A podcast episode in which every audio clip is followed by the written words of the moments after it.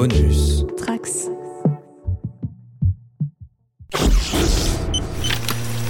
Bienvenue dans le coin pop, c'est Guigui et encore une fois je vais vous parler d'une série télé bien franchouillarde pour voir si elle mérite son étiquette de ringarde collée un peu rapidement par une partie du public.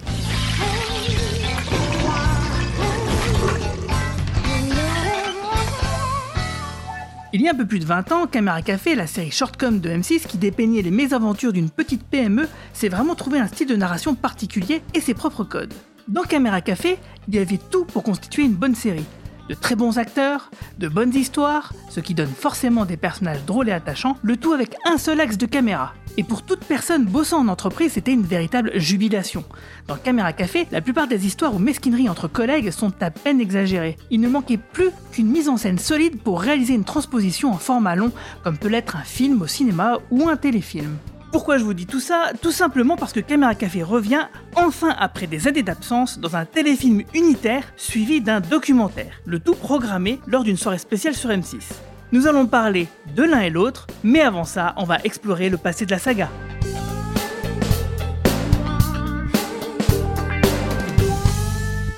Dans mon entreprise d'en parler, je ne suis pas tout seul car j'ai été rejoint par quelques collègues. Armé d'un mug d'une, il va papoter de Hervé Dumont et de JC Convenant en attendant de bientôt créer une série de podcasts sans doute intitulée C'est plus que de la comédie, c'est bien sûr Lloyd Cherry. Salut Lloyd Salut, merci pour l'invitation, ça fait plaisir. Merci à toi d'être là en tout cas. Vous l'avez entendu sur le coin pop pour parler d'un autre programme court qui était devenu grand sur les podcasts Camelot, c'est le youtubeur et vidéaste Yuri Gone. Salut Yuri Salut, merci également pour l'invitation. Euh, bah, ça fait plaisir de revenir, je crois que c'était il y a deux ans. Ouais, c'est ça, ça fait déjà deux ans. Et depuis, le film est sorti. Exactement. Et, et, tu es reparti pour de nouvelles aventures euh, podcastiques euh, euh, et YouTube sur, sur la route de Camelot le film 2, mais ça je pense qu'on en reparlera à, à, la fin du podcast. Oui, oui, on, on est au café là pour l'instant. C'est ça. C'est bon, vous, avez, vous êtes servi justement, vous avez pris un long, un expresso, vous voulez quoi? Moi du thé, ça, ça, suffira. Écoute, vu l'heure d'enregistrement, moi je suis en pyjama. Donc c'est plutôt potage tisane.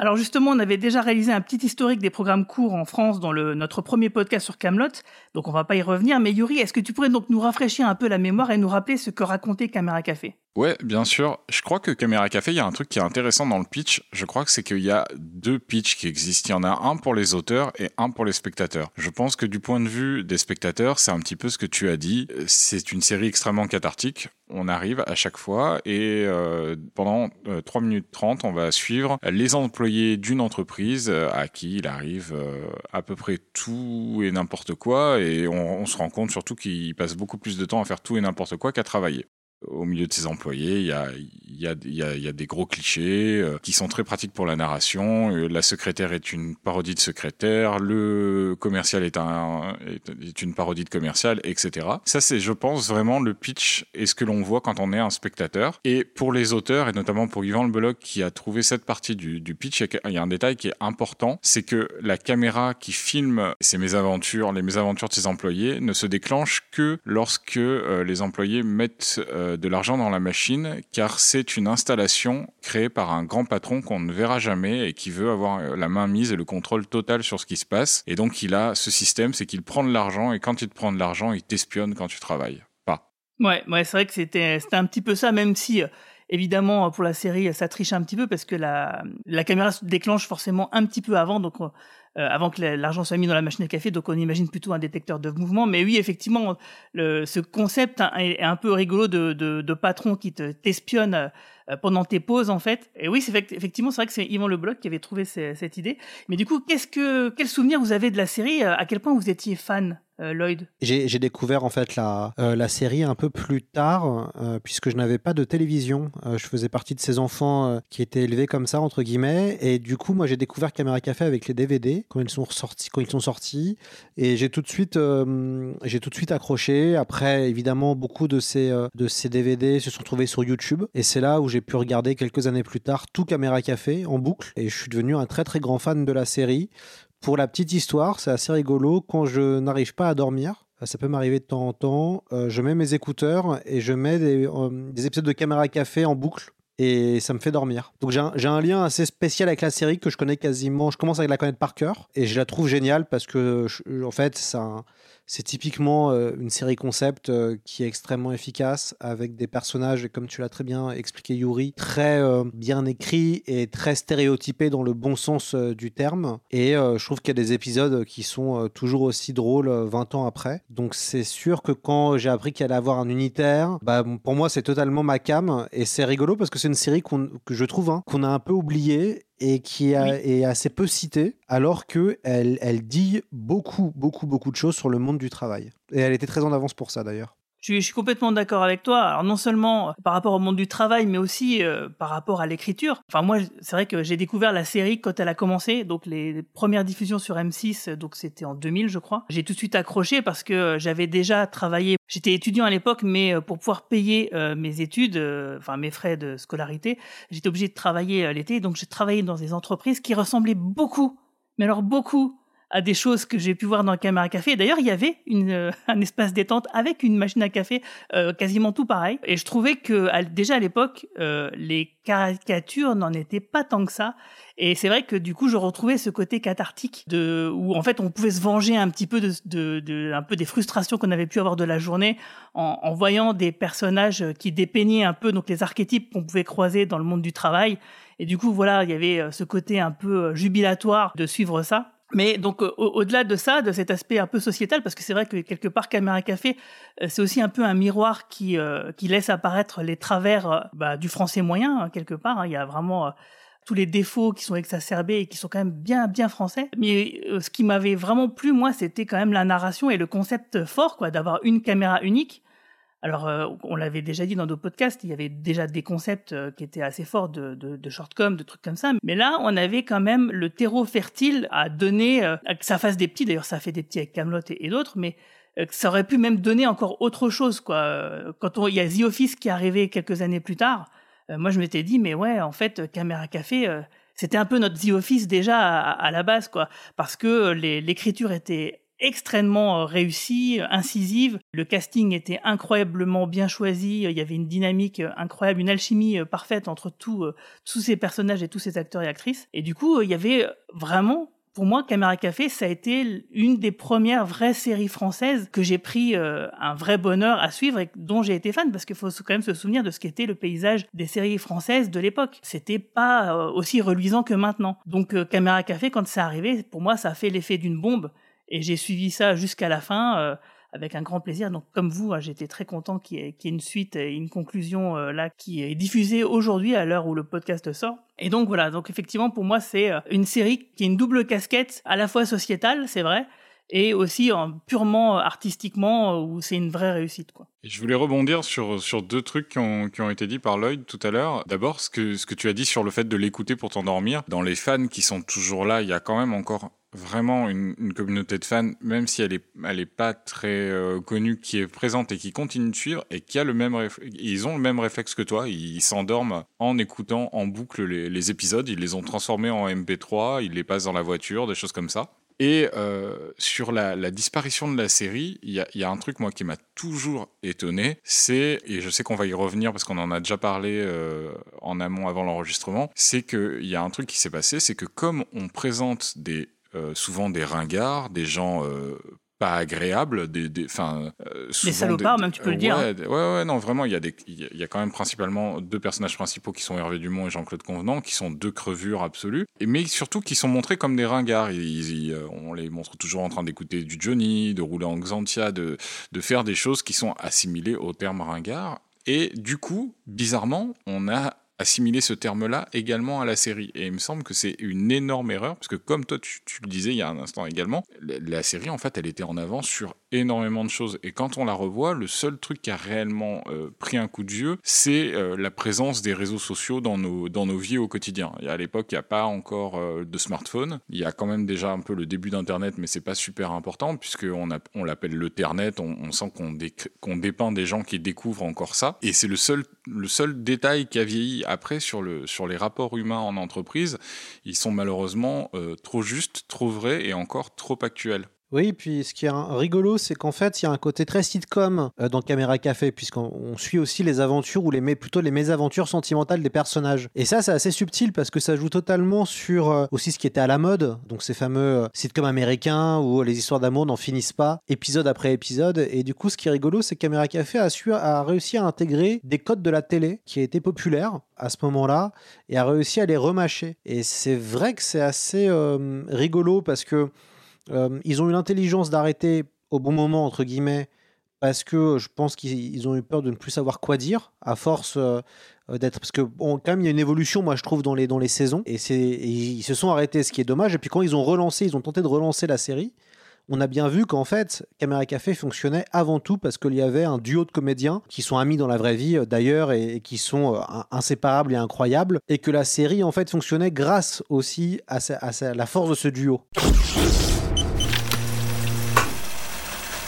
Avant d'entrer dans l'espace spoiler et de discuter donc de ce fameux euh, nouveau téléfilm, j'aimerais qu'on revienne un petit peu sur les précédentes, euh, ce que j'appelle des conclusions qu'a déjà connu Caméra Café, parce que comme tu l'as dit, effectivement, euh, Lloyd, ils se sont arrêtés au beau moment parce que à un moment donné, ils se sont rendus compte qu'ils étaient un peu rincés, ils avaient peur effectivement de faire un peu de la merde et donc du coup ils se sont arrêtés au sommet de leur gloire, hein, le moment le plus classe de, de, de s'arrêter. Et la première conclusion qu'on a eue du coup, c'est ça a été une sorte de téléfilm avec euh, un mix de, de sketchs qui s'appelait Ça va déchirer ce soir, parce que donc en, juin 2003, donc euh, M6 va envisager donc c'est une soirée prime time.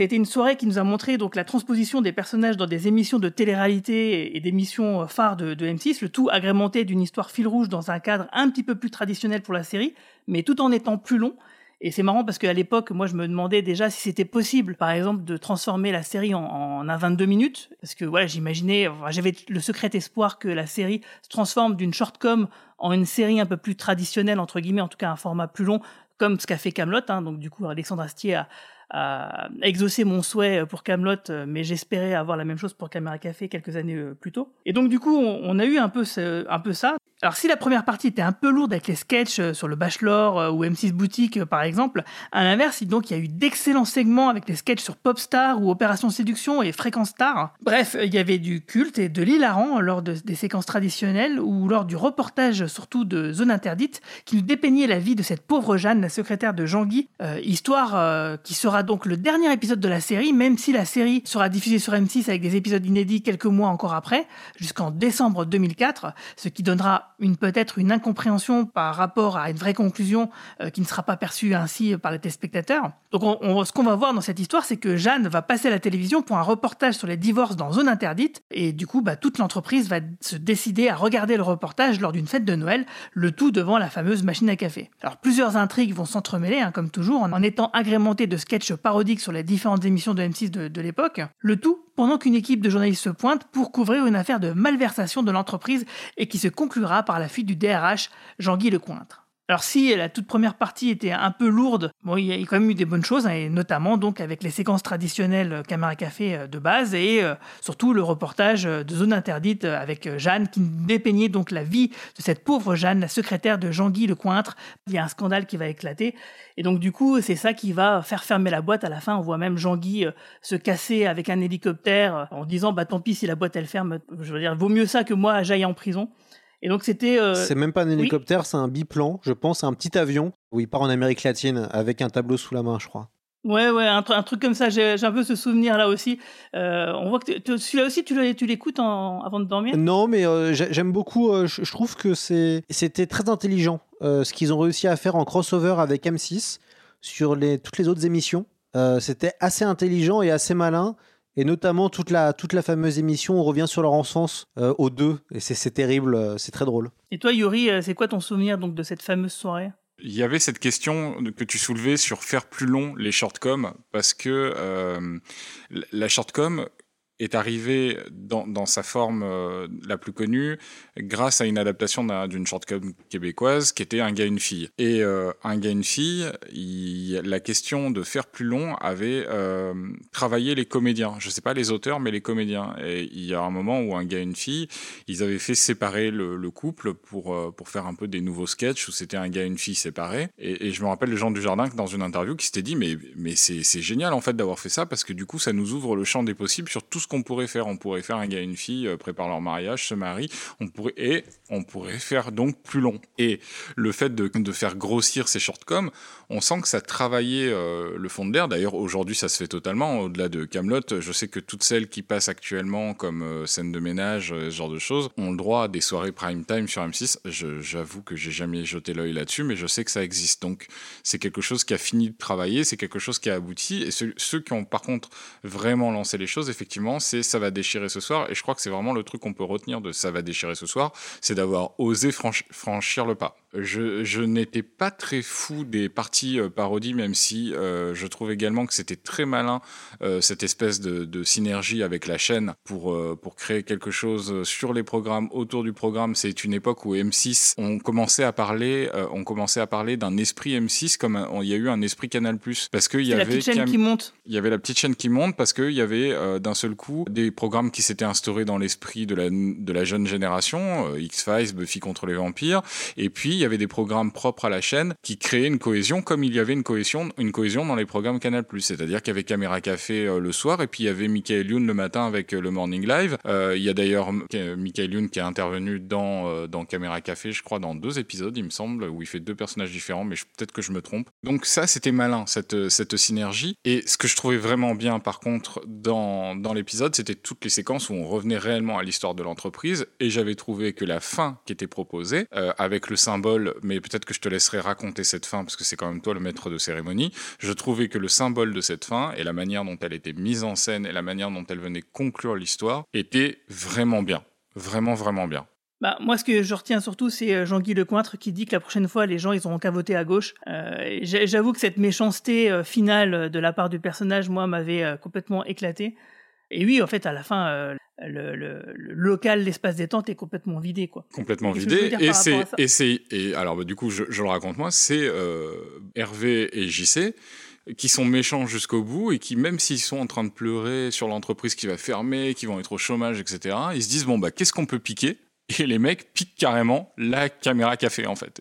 Ça, finit où ils sont méchants jusqu'au bout et même dans leur détresse, ils vont, ils vont quand même faire un acte dégueulasse et piquer quelque chose. Ils débranchent les câbles et ça, et ça coupe en fait euh, l'épisode. J'avais trouvé ça vraiment euh, bien foutu quoi. en tout cas, c'est vrai, je suis d'accord avec toi. Moi, les, les sketchs, euh, la moitié, je les avais trouvés plutôt bof.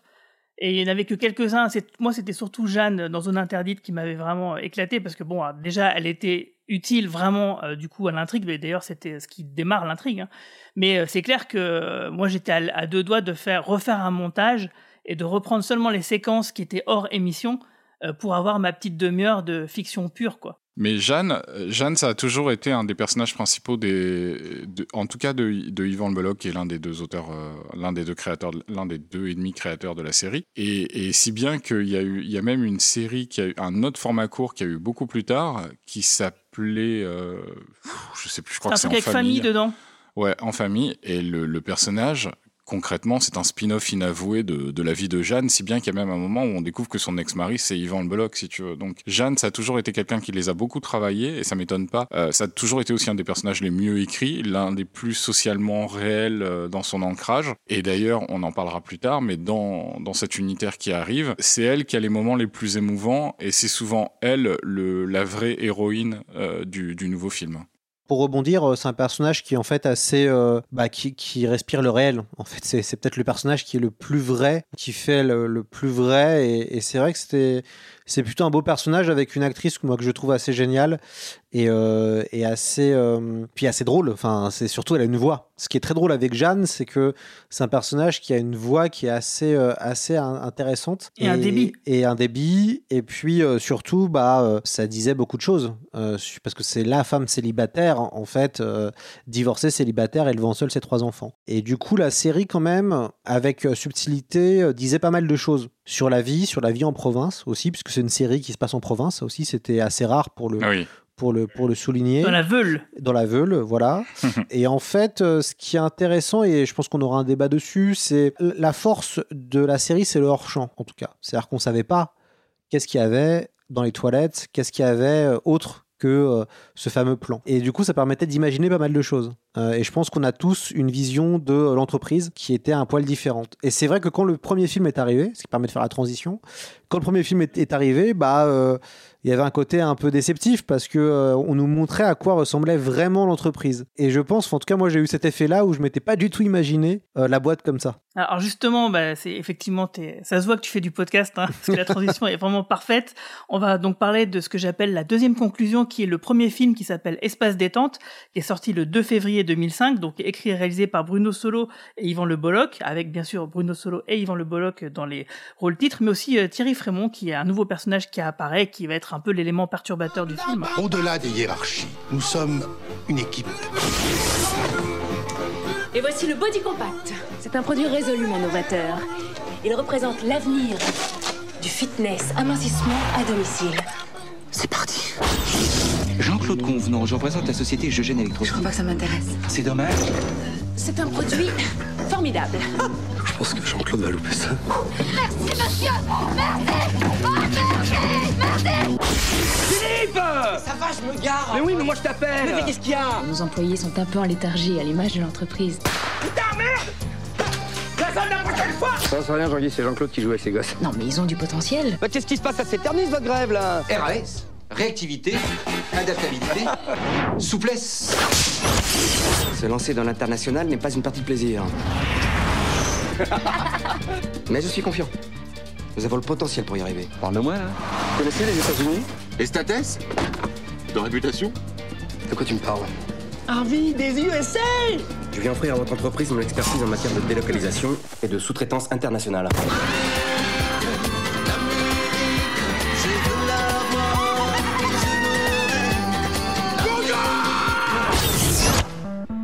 Tu me fais pas un petit bisou Si, si, bien sûr. Oui, ça va pas, mais un grand malade. Pas le moment. Donc c'est un- une comédie française qui dure euh, à peu près 1h42. Donc le synopsis, il est assez simple. hein. Au fin feu de la Veule, donc l'imaginaire euh, province française, vivote euh, la Geogène Electrosteam, une moyenne entreprise qui survit grâce à la fabrication et à la vente de la C14, donc un appareil qu'on entend, dont on entendait parler régulièrement.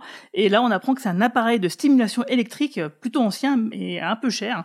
Et du coup, euh, l'opportunité va être de- d'en avoir, d'en faire un nouveau produit qui s'appelle le Body Compact, et ça va jeter du coup cette communauté euh, de, de salariés euh, un petit peu tranquille, un peu pantouflarde dans les affres d'un libéralisme sans foi linois, par la venue d'un expert qui s'appelle donc Arnaud Roussel, qui est joué donc par Thierry Frémont, et qui est chargé lui d'optimiser la mise sur le marché du Body Compact, et du coup, ça va chambouler vraiment tout le monde.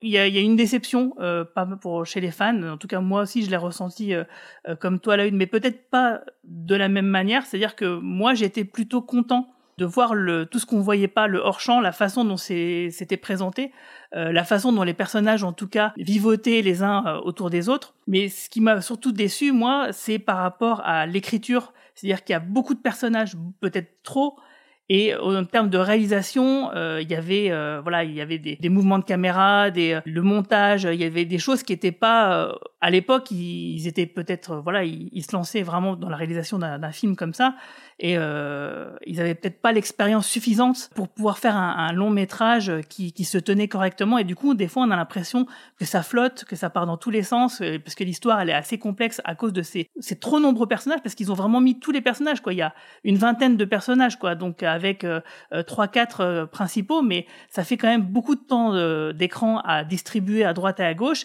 Et parfois c'est pas toujours fait à bon escient. Mais c'est simplement qu'on comprend que en fait Yvan Le Bolloc et Bruno Solo ont voulu faire apparaître tout le monde euh, que toute la famille soit présente sur la photo en fait et c'est ça peut-être qui va du coup un peu pénaliser euh, l'histoire qu'est-ce que t'en penses Yuri? Bon, d'abord sur l'aspect conclusion, euh, tu sais que j'y suis très attaché.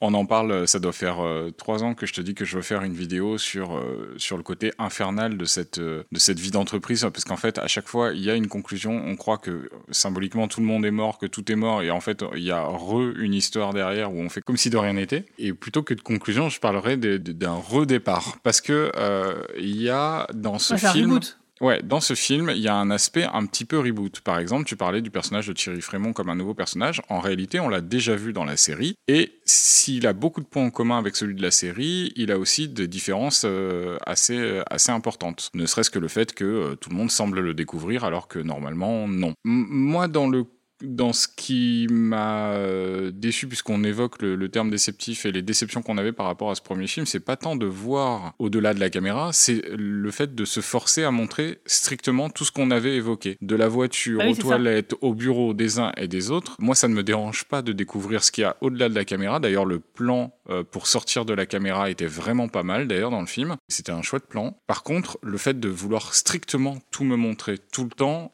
ça m'avait un petit peu agacé. Par contre, le truc qui m'avait déjà plu à l'époque, c'était quelque chose qui me plaisait déjà dans la série et qui va me plaire encore plus dans les suites, c'est la, cruauté euh, et la méchanceté sans limite, mais pas gratuitement. C'est pour dire, voilà, euh, on rigole, mais on sait qu'on est dans un monde qui est pas simple. Donc on va transformer ça en quelque chose d'un petit peu guignol, mais vous savez qu'il y a un petit peu de vérité. Bon, et, dans, ces quelques moments de cruauté, il y a des moments qui sont vraiment cruels dans la manière de montrer la vie intime de Hervé Dumont, qui est, qui, c'est- qui est- c'est vraiment mais pitoyable au dernier niveau. Vraiment, on peut aller jusqu'à la gêne. Il y a, il y, a, il y a des tas de choses comme ça des, dans les rapports humains qui sont extrêmement durs, mais qu'on n'a pas peur de montrer et on- dont on n'a même pas peur d'essayer d'en rire. Et ça, ça m'avait beaucoup plu. Je suis tout à fait d'accord avec toi, hein, parce que j'ai revu justement des premiers épisodes et euh, j'ai été surpris, euh, même si je les ai trouvés très très drôles, euh, qu'ils étaient, les personnages étaient quand même beaucoup plus sages au, au départ, dans les, les, les pro- tout premiers épisodes. Et c'est vrai que ça, ça monte crescendo et le film euh, en est un, finalement un, un bon pic euh, quelque part. Parce que c'est vrai que là, du coup, ça va, ça va très loin euh, dans la méchanceté quelque part, mais oui, ça dit des choses de notre société, ça dit des choses euh, bah, des travers des Français. Et c'est en ça que la série euh, et le film là euh, sont des choses intéressantes parce que bon, euh, ça paraît peut-être des fois un, peu facile de euh, voilà on prend euh, des sujets qui sont traités dans les journaux télévisés et puis du coup bah voilà on va, on va greffer une histoire là-dessus. Mais non moi je trouve que c'est c'est peut-être facile mais quelque part l'exercice n'est pas si aisé parce que du coup créer un récit euh, pour justement expliquer des certains mécanismes certaines choses sociétales et ben du coup c'est c'est pas si évident que ça. Parce que du coup ça nous fait un, un, un vrai exemple et ça nous montre vraiment les choses qui sont un peu cachées euh, par exemple, quand on, on, vote certaines choses, bah il y a, y a, des choses qui arrivent au, au, en bout de chaîne, quoi. Et du coup, voilà, ce mécanisme-là, le mettre en scène et réussir à en rire, parce que malgré tout, on, on, que ça reste quand même toujours une comédie. C'est cet aspect un peu sociétal, un peu méchante, qui s'est un peu perdu finalement dans la comédie française de, de nos jours, qui est, qui est devenu vraiment très plan-plan. C'est vrai que ce côté mordant, moi aussi, m'avait beaucoup plu, malgré effectivement les défauts formels, parce que là, on parle du fond, le fond est très réussi c'est juste le côté formel pour moi qui, euh, qui était un peu bancal parce que voilà, c'était un premier essai. Je me permets juste de rebondir sur le côté cruel une dernière fois et promis, je fais très court. C'est juste qu'il y a un truc qui est amusant, c'est que ça aussi, c'est quelque chose qui a été oublié. Comme tu le sais, j'ai fait euh, plusieurs vidéos sur Caméra Café et euh, dans ces vidéos, j'insiste sur le côté cruel de la série parce que c'est quelque chose qui me plaît, parce que je le trouve juste, pas parce que c'est gratuit, mais parce qu'il est juste. Et dans les réactions, j'ai souvent mais à quel moment sont-ils cruels? Mais ils sont pas méchants. De quoi tu parles? Il y a beaucoup d'incompréhension dans les commentaires. Et quand on explique aux gens qu'il y a des épisodes dans la série, par exemple, où on tue des vieilles pour récupérer le viager, les gens font un blocage total. Ils, ils, ils se le sont effacés de la mémoire, ils ne veulent plus le voir, et ils ont que quelque chose de la kermesse en entreprise, quoi. Oui, c'est, je, comprends euh, cette, espèce de schizophrénie euh, d'une partie du public parce que en fait, on a l'impression qu'ils ne se transposent pas euh, à l'entreprise. Peut-être parce qu'ils n'ont jamais été confrontés à des Jean-Claude Convenant ou des Hervé Dumont. Non, mais ça m'étonnerait. Il faut, il faut, il faut oui, voilà, sans doute. Mais il faut s'imaginer. Imaginez-vous être collègue de ces gens-là. Euh, ces gens-là, ils sont pas recommandables du tout. Hein. Ils sont pas présentés comme étant des personnages positifs. C'est pas des gens sympas. Euh, si on était collègue de Jean-Claude et, et, Hervé Dumont, mais je crois qu'on pèterait tous une pile. Hein. Pour revenir sur le sur le film, en fait. Euh le, film a pas mal de défauts et un problème de rythme. Et ce qui est intéressant, c'est qu'il il est construit en, en puisqu'on voit plusieurs scénettes euh, avec les personnages et puis avec les héros. Il y a des choses qui marchent très bien, il y a des choses qui marchent pas du tout. Euh, il y a un méchant qui est un peu décevant. En fait, parce que dans le fond, euh, les enjeux sont, sont pas ce qui nous touche le plus. Et euh, je trouve ça dommage parce qu'il y a plein de bonnes intuitions. Et il y a plein de bonnes choses, mais qui sont un petit peu gâchées par un vrai problème de rythme, par un problème d'enjeu. Et puis, bon, c'est un film qui est euh, visuellement, qui a très mal vieilli, qu'on le regarde maintenant. Je trouve que toute l'esthétique du film a, pris un sacré coup de vieux, ce qui n'est pas le cas de la série.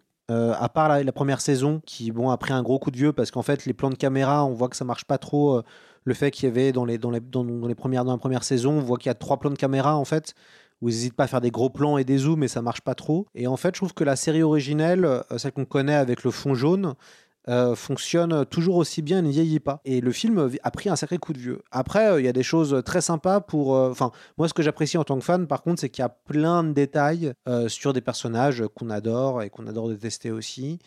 Euh, mais, mais je trouve que le séminaire est beaucoup plus intéressant. Ouais. Alors là, je suis complètement d'accord. Pour moi, le séminaire, ça a toujours été la grande réussite. Et du coup, j'ai été vraiment très déçu que ce deuxième film n'ait pas fonctionné au box-office parce que euh, pour moi, il était bien plus réussi. Donc, il est sorti le 11 février 2009, euh, réalisé par Charles Nemes, donc euh, qui avait réalisé aussi La Tour Montparnasse infernale.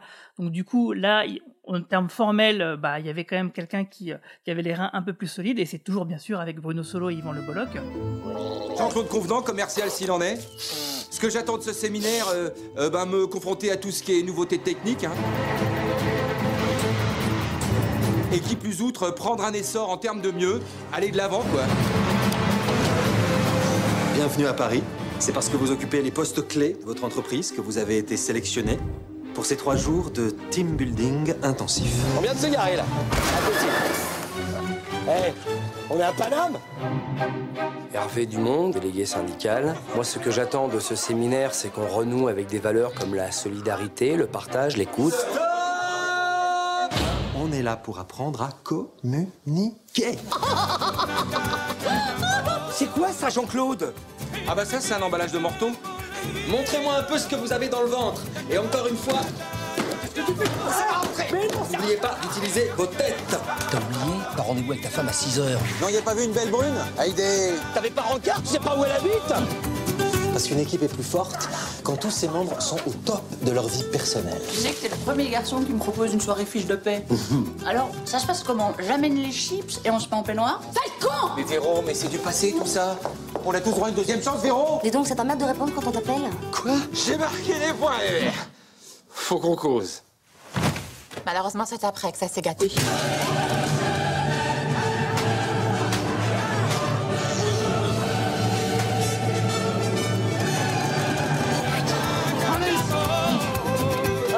Bravo, Fleuret Oh là là là là, je crois qu'on a marqué les esprits. Hein. Hé, attention le team hein L'histoire va nous montrer donc euh, six employés de la société Jeugène qui se rendent à Paris pour participer à un séminaire de motivation, donc euh, du team building, hein, tout ça. Parmi eux, Hervé, délégué syndical Duplice, et Jean-Claude Convenant, qui se décrit lui-même comme le roi d'Avante, sont tout contents d'être à la capitale pour participer à ce séminaire dont on leur a vanté euh, la possibilité d'avoir un avancement par rapport à, à leurs résultats. Mais pour Jean-Claude, ce séjour est surtout l'occasion inespérée de reconquérir sa femme, Véro, qu'il a quittée avec femme et bagages quand il a incendié leur pavillon pour toucher l'argent des assurances. Une très bonne idée. Et tout irait presque normalement dans cette petite histoire si Hervé ne faisait pas une étrange découverte euh, qui est plutôt alarmante. Le séminaire n'est qu'un prétexte à une évaluation masquée des personnels en vue d'un redéploiement, ce que tous traduisent par bien sûr plan social. Et c'est le début des emmerdes.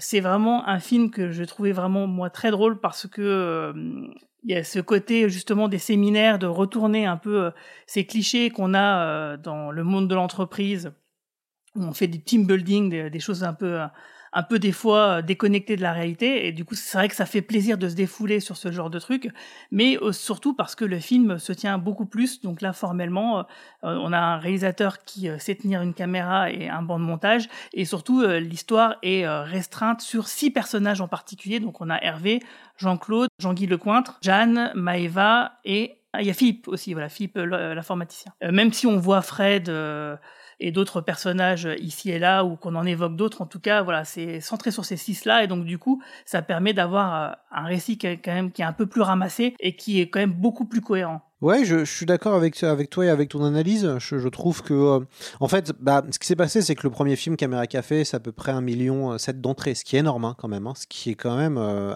très impressionnant. Et la, série avait un vrai, était vraiment appréciée. C'était une série vraiment populaire, Caméra Café. Et c'est que le séminaire, on n'est pas dans du Caméra Café. Moi, je pense vraiment. C'est un film qui est le fait fasse, ça se passe à Paris, à la Défense. c'est un film que je trouve assez euh, finalement assez loin des autres productions de Caméra Café. Et pourtant, je trouve que c'est le plus juste euh, sur ce qu'il dénonce et sur euh, la réalité du, travailleur moderne. Enfin, et je trouve que le film est vraiment intéressant. Et c'est dommage qu'il n'ait fait à peu près que 500 000 entrées. Donc quand même, hein, on voit une espèce, de disparition de plus d'un million d'entrées, ce, qui est, impressionnant. Mais je pense que à ce moment-là, la série, je crois vraiment que le film, le premier film de Caméra Café a conclu quelque chose. Et en fait, euh, cette espèce de, entre guillemets, euh, revival avec, euh, avec ce film, euh, c'était peut-être un poil trop tard. Sachant Pour qu'après. le public, tu veux dire Ouais, ouais, moi je pense que c'est arrivé, euh, c'est arrivé un poil trop tard. Et euh, le succès après n'a pas été au rendez-vous pour le, pour le, le spin-off. Et c'est marrant parce que le séminaire, il me semble que c'était la première idée euh, pour le premier film et que finalement il a été abandonné, mis de côté, euh, bah, finalement pour devenir le deuxième. Ouais, effectivement, c'était la première idée, le séminaire. Euh, Ça a été mis au, placard. C'était un scénario très différent. C'était un séminaire dans un château en Île-de-France. Euh, et ça finissait avec euh, Jean-Claude Convenant qui, ivre-mort, voulait faire une chasse au sanglier avec euh, la- un pare-buffle spécial greffé sur la Xantia et Hervé qui essayait de le retenir. et c'est, comme vous l'avez dit tous les deux, un excellent film. Je pense que c'est, en fait, c'est la mise en avant de tous les thèmes qui, qui sont vraiment euh, très chers à Bruno Solo et Yvan Le Bolloc et qui sont là, à partir de là, avec beaucoup moins de filtres qu'avant. Euh, c'est vraiment la, la vraie volonté de faire un, un cinéma euh, social. Il y, a, il y a beaucoup de choses super intéressantes là-dessus. Il y a des choses qui sont dites qui sont encore une fois extrêmement cruelles, mais qui ne viennent pas. C'est-à-dire que là, ce coup-ci, ils ont trouvé leur maître en termes de cruauté. Ils se retrouvent face à, face à des, des- ils se retrouvent face à des gens qui sont bien plus terribles qu'eux, mais avec d'autres sans âme, procé- quoi. Voilà, exactement. Et qui sont pas dans la violence physique, mais qui ont une, vi- une violence verbale et une violence dans les rapports humains qui est, qui est vraiment terrible, terrible. Et euh, pour ce qui est des personnages, effectivement, il y a un tri, mais je sais pas euh, si c'est vraiment un tri, si je sais pas comment ça s'est passé. Moi, le truc que je vois d'intéressant par rapport à la mise en scène, c'est Ménès, effectivement, qui est un réalisateur qui est sous-estimé. C'est quelqu'un qui a travaillé sur la série H, et c'est donc quelqu'un qui a eu euh, à gérer les caractères euh, extrêmes de Jamel et Eric Ramsey au moment de au moment où ils étaient les, les, les plus fous sur des sur des tournages. Et pendant très longtemps les films solo de Eric Ramsey enfin solo les films du duo Eric Ramsey ont mis du temps en fait à être bien gérés. C'est finalement c'est quand eux ont récupéré leur barque qu'ils l'ont bien géré. Et le seul qui avait réussi à faire ça, c'était Ménès. Et je pense que euh, c'est pas anodin si c'est celui qui arrive à faire quelque chose de propre avec l'équipe de, Caméra Café. Il dit bon bah voilà, il y a une famille, il y a des gens qui sont agités, qui ont l'habitude, mais j'ai l'habitude des je- et je vais prendre ce qu'il y a à prendre. Je pense qu'il y a dû avoir pas mal de prises et qu'il il y a dû avoir un travail de montage qui a dû être super intéressant euh, de sa part. Et après, tu connais mon amour pour ce film-là. Moi, j'ai fait toutes les vidéos euh, que j'ai pu faire euh, sur Caméra Café, c'était d'abord et avant tout pour parler de ce film, qui est non seulement un flop à l'époque, mais qui en plus est particulièrement pas apprécié du public et des fans aussi de Caméra Café qui qui ne le comprennent pas qui ne le comprennent pas. Et je pense que c'est parce que justement, il n'y a plus de filtre en fait. Il n'y a plus euh, les personnages qui peuvent tomber euh, de, de trois étages, qui peuvent se faire rouler dessus par une voiture et être toujours vivants à la fin de l'épisode. C'est euh, Tu veux dire c'est moins cartoon en fait c'est moins cartoon, il n'y a plus de filtre. Je sais que moi, le truc qui m'avait choqué à l'époque, je pour, pour être parisien, c'est que je, je vois rarement Paris représentée telle qu'elle est. Et dans le film, Ah. euh, à chaque fois qu'on te montre Paris, on te montre la carte postale que tout le monde a envie de te montrer. Et la carte postale, il y a toujours quelque chose qui vient la couper. Le meilleur exemple, c'est un moment Hervé qui donc a un flirt. Il va sur les quais de la Seine. Et effectivement, les quais de la Seine, c'est extrêmement romantique, c'est très beau. Mais si on tourne le regard, il y a quelque chose qui se passe toujours autour de toi. Et là, c'est ce qui se passe, c'est qu'il y a un bateau mouche qui passe. Les bateaux mouches des touristes ont d'énormes projecteurs pour que les touristes puissent bien voir les quais. Et quand euh, Hervé a son, a son moment romantique avec son flirt, là, le bateau mouche passe, les phares du bateau mouche explosent euh, le, de lumière tout le, tout le quai et en fait les deux amoureux sont entourés de la plus grande misère humaine qu'on puisse voir à Paris, de Il y mendiants. a plein de SDF tout autour d'eux, oui. Ouais, vraiment, c'est. c'est- le... Et le tableau n'est pas exagéré. Le, tab... le tableau, on va à Paris, on balade sur les quais et on le voit à chaque instant. Et ça, c'était vraiment bien, quoi. Voilà. Et c'est un exemple parmi tant d'autres parce que vraiment, Paris prend, prend pour son grade, quoi. Les gars de Laveul, ils viennent peut-être de Laveul, d'un endroit qui est vraiment pas reluisant, mais Paris n'est pas magnifique euh, dans le film. C'est peut-être ce film-là qui montre les, qui arrive à faire en sorte que les personnages deviennent touchants. Parce que dans, dans le premier film, euh, il y a un côté euh, comique à cause du méchant qui est aussi comique, donc on est moins touché par les vicissitudes de- d'Hervé et Jean-Claude. Alors que là, vraiment, la dimension sociale du film fait que les et le scénario fait qu'en fait, euh, à la fin, les personnages, c'est à, ce moment-là où ils sont vraiment positifs, je trouve, parce que comme tu le dis très bien, ce sont des anti-héros. Il y a beaucoup de gens qui l'oublient, mais ce sont de vrais anti-héros, euh, Hervé et Jean-Claude. Et là, il y a quelque chose d'assez touchant, qu'on retrouvera un petit peu aussi de touchant dans le, dans le dernier spin-off qui vient de sortir. D'ailleurs, justement, il y a eu un, un spin-off euh, de Caméra Café, donc courant 2008, avant la sortie du séminaire, donc euh, Solo et le Bollock ont annoncé sur Canal+ qu'il y aurait une nouvelle série Caméra Café, mais avec une toute nouvelle équipe, euh, dont Tom Novembre, qui était l'enfoiré euh, de chez Digix, donc l'ennemi juré de Jean-Claude Convenant. Hein. Donc c'est l'entreprise concurrente de Eugène qui était à l'étage au-dessus. Et tous les autres personnages bah, sont aussi des nouveaux personnages, et du coup, bah, ça, ça arrivera qu'en à courant 2009, juste à temps pour remplacer Camelot dans la case d'M6 euh, Camelot qui était terminé donc euh, à ce moment-là. Alors la, série n'a pas du tout pris. Alors il y avait Arnaud Ducré euh, qui était dedans, qui remplaçait un peu quelque part Jean-Claude Convenant et ce qui était plutôt pas mal. Mais c'est vrai que ça fonctionnait pas très bien parce que on sentait quand même que dans Caméra Café, ce qui fonctionnait, c'était la chimie entre les, les acteurs et, et, que les auteurs avaient créé leur propre personnage et, et que là, ça, ça faisait un peu plus artificiel et surtout, ils avaient fait un peu l'erreur quelque part de reprendre un peu les mêmes archétypes que dans Caméra Café, mais donc transposé à d'autres acteurs. Et, euh, et, je me souviens très bien que Bruno Solo euh, faisait une comparaison avec Star Trek, la nouvelle génération, euh, pour pour vendre donc ce spin-off. sauf que dans Star Trek, la nouvelle génération, Gene Roddenberry, il avait cassé les moules de Kirk et Spock, il avait créé des trucs complètement différents, et c'est ce qu'ils auraient dû faire aussi pour Caméra Café, cette suite, pour qu'elle puisse, je pense, perdurer quoi. Oui, alors bah, c'est une série. c'est alors ce qui est très drôle, c'est qu'en fait, ils, dans le fond, ils avaient raison de faire ça. Euh, et pareil, c'était, ils étaient en avance parce que maintenant, ça nous choquerait beaucoup moins. Ah bah oui, en, clair. en 2022, de voir ça, euh, on trouverait ça normal. Mais à l'époque, euh, en 2010, on est loin encore de l'arrivée de Netflix et compagnie. et donc, pour, il y avait un côté un petit peu déjà has-been. Alors qu'en fait, l'idée est pas idiote, mais, mais en fait, les gens, ils voulaient surtout revoir Jean-Claude et Hervé et Jean-Claude. Et, et c'est ça, ça qu'en fait, je pense qu'ils n'ont, qu'ils pas anticipé. Ils n'ont pas anticipé l'amour euh, pour ces euh, deux personnages, euh, sachant qu'en plus, comme le, film était sorti juste avant le séminaire et n'avait pas marché, je pense qu'ils ne s'attendaient pas à, ce que, à un tel rejet en fait pour, cette, pour ce spin-off qui, dans le fond, est, est, sympathique mais assez anecdotique. Et moi, j'ai beaucoup de mal avec, avec Arnaud Ducré, en fait, que je trouve 100 fois moins charismatique que, qui vend le Bollock. Et, euh, oui, mais c'est parce qu'il est dans le même archétype. Et du ouais, coup, on fait une ça. comparaison. Il faut, il fallait absolument pas faire les mêmes archétypes de personnages pour pas qu'il y ait de comparaison et peut-être ça aurait fonctionné. Et en fait, c'est typiquement euh, la, la, fausse bonne idée. On est d'accord. Ouais.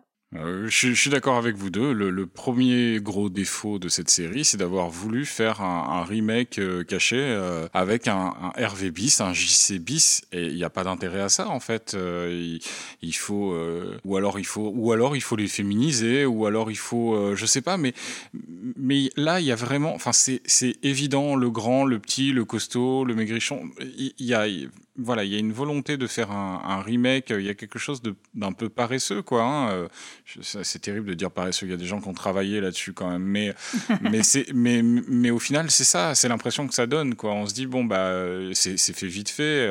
Il y en a un qui avait le décor jaune, là on va faire le décor bleu. Il y en a un qui était, enfin non voilà, il y a, il y a vraiment un côté euh, remake à pas cher. Je pense pas que ce Alors, soit une paresse. Je, pense que plus qu'une paresse, je pense que c'est en fait une incompréhension, peut-être un malentendu sur ce qu'a fait le succès de Caméra Café, tout simplement. Ils se sont dit, eux, que c'était le concept. Et en fait, c'est le concept mais c'est aussi le casting. Quoi. Et ce qui est terrible, c'est qu'en réalité, euh, on prend un acteur comme Tom Novembre, je pense que c'est un des acteurs les plus sous-estimés de, de, tous les acteurs français, c'est un acteur génial, et euh, ce type-là faisait créer quelque chose d'énorme dans, dans le premier Caméra Café, dans la première version de Caméra Café, dans les premières montures de Caméra Café, et je pense que ça aurait dû être lui le, le lead de cette série, et que, c'est, et que c'est lui qui aurait, qui, puisque c'est lui qu'on connaissait d'abord et avant tout dans Digix, c'est lui qui d'abord et avant tout nous aurait emmené dans Digix, et en plus, il aurait eu quelque chose de, de très très différent. C'est un personnage pour le coup. Il n'a rien à voir avec Jean-Claude Convenant, il n'a rien à voir avec Hervé Dumont, tout en ayant quelques quelques points d'accroche. Bref, il avait quelque chose de vraiment extrêmement intéressant. Et moi, ça me dérange pas de découvrir une autre entreprise. Il y a même si tout à l'heure on parlait de l'efficacité des clichés utilisés par la première série, je pense que des clichés sur tel ou tel corps de métier, il y en a des dizaines et euh, qu'on aurait pu exploiter une variante de, de parmi ces dizaines plutôt que d'avoir euh, un remake. Voilà. En fait, ce qu'il aurait été, euh, je pense, amusant de faire, c'est que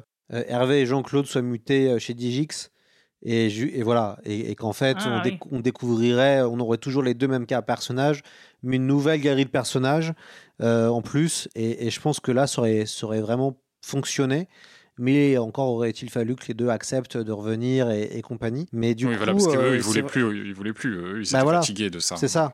Eux, ils voulaient passer à autre chose, ce qu'on comprend tout à fait. Et puis sortir. En parce tout que cas, ils voulaient plus revenir au, ils voulaient plus revenir à, euh, au même rythme, aux mêmes cadences. Ils ont toujours apprécié l'idée de revenir de temps en temps à Amé- Caméra Café, mais les trois ans, on sent que ça les a rincés. Et il faut imaginer euh, devoir tourner euh, trois fois 100 épisodes, parce qu'en plus, même aujourd'hui, on ne connaît même plus tous les épisodes de Caméra Café. Je crois qu'il y en a 30 qui ont disparu entre temps et qui n'ont Ouais. plus jamais été remontrés. Et il n'y a pas eu en plus de ressortie Blu-ray.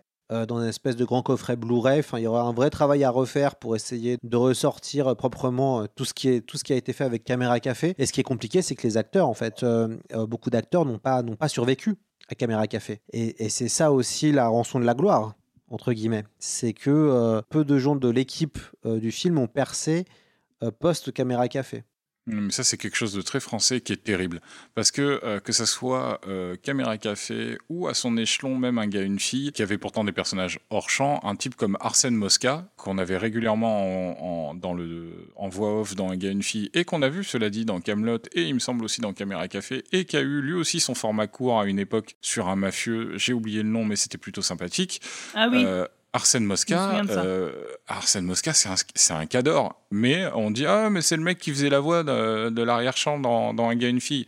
Les gars, sans déconner, il faisait une voix off en arrière-champ. Il a le droit à de faire autre chose, quoi. Et les mecs dans Caméra Café, eh ben, ils, ils étaient super, quoi. Ils étaient super. Et je crois que, à part euh, Armel, qui, qui a une très belle carrière principalement théâtrale et qui avait de toute façon déjà été vue de temps en temps au cinéma. Je me rappelle qu'elle était justement aux côtés de Bruno Solo dans le premier Jet Set. Euh, c'est des gens qu'on voit plus, quoi. Mais il y avait le, aussi l'actrice qui jouait Fred, euh, je l'ai vue dans plusieurs téléfilms.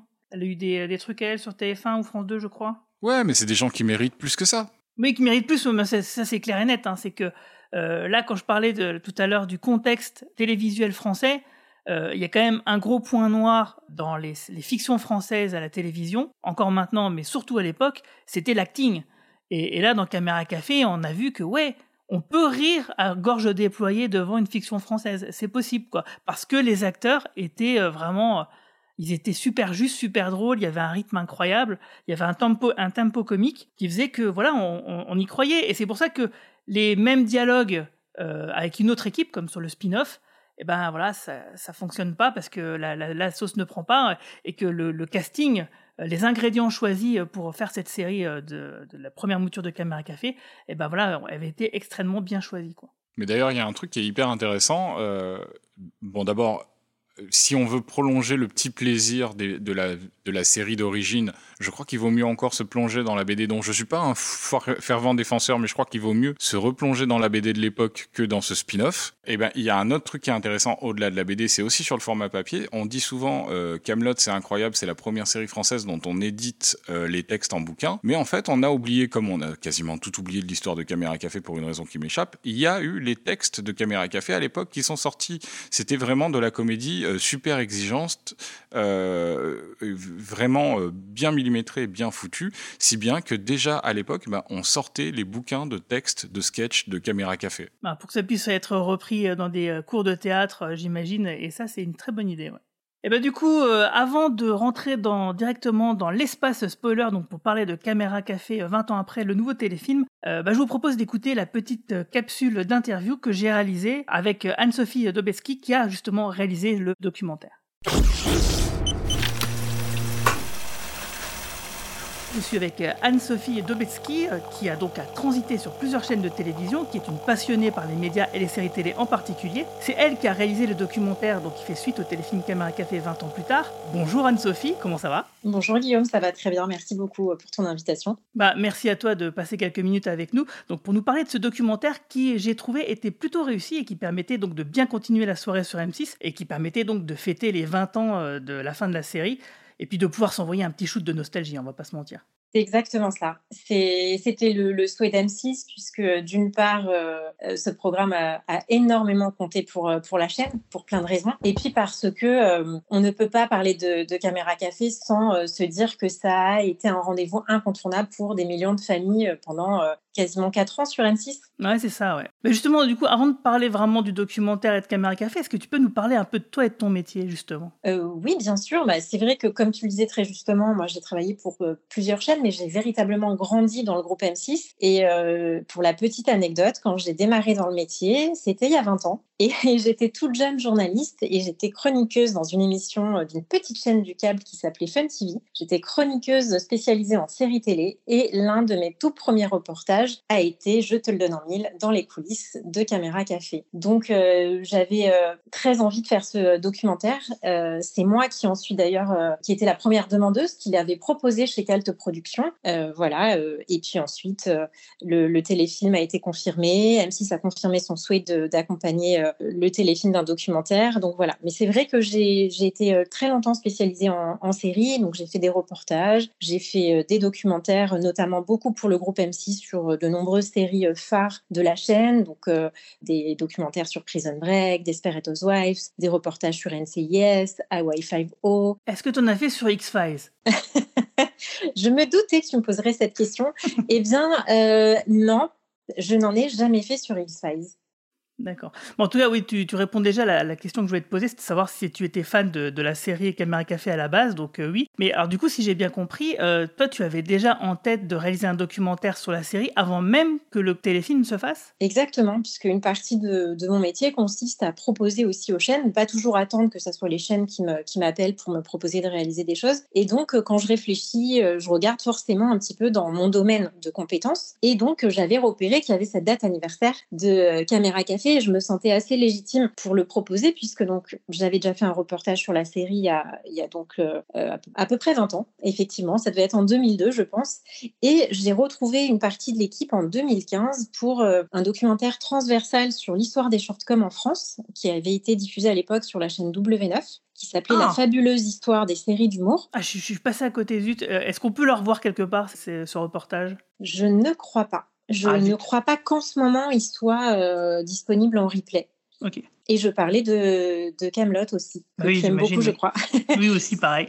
ça, allait de euh, bah, Un gars, une fille, qui est la première shortcom qu'on a vue en France, qui n'était pas française. Caméra Café est la première shortcom véritablement euh, française qu'on a pu découvrir. Et puis, bah, jusqu'à Bref, puisqu'à l'époque, c'était 2015, c'était un petit peu. ça se terminait là, on va dire. Je traitais de scènes de ménage aussi, Soda, enfin voilà. Moi, personnellement, je remonterai encore un peu plus loin parce que dans Canal, Bon, il y avait Objectif Nul, l'histoire de la télévision, euh, les déchets, etc. Donc je pense qu'il y avait déjà aussi un, terreau fertile de shortcom euh, dans les années 80-90. Mais oui, euh, c'est clair que Caméra Café, euh, ça a complètement popularisé le format. Et du coup, je voulais te demander comment est-ce que l'équipe de la série, est-ce qu'elle t'a accueilli? Est-ce qu'ils ont été accessibles? Est-ce que tu as pu leur poser toutes les questions que tu voulais? Ou est-ce qu'il y avait des sujets qui sont un peu restés sans réponse? Alors, l'équipe a été super accessible. En fait, c'est vraiment, je crois, pour eux, un, cadeau. Ils le disent, hein, d'avoir eu cette opportunité de faire ce téléfilm.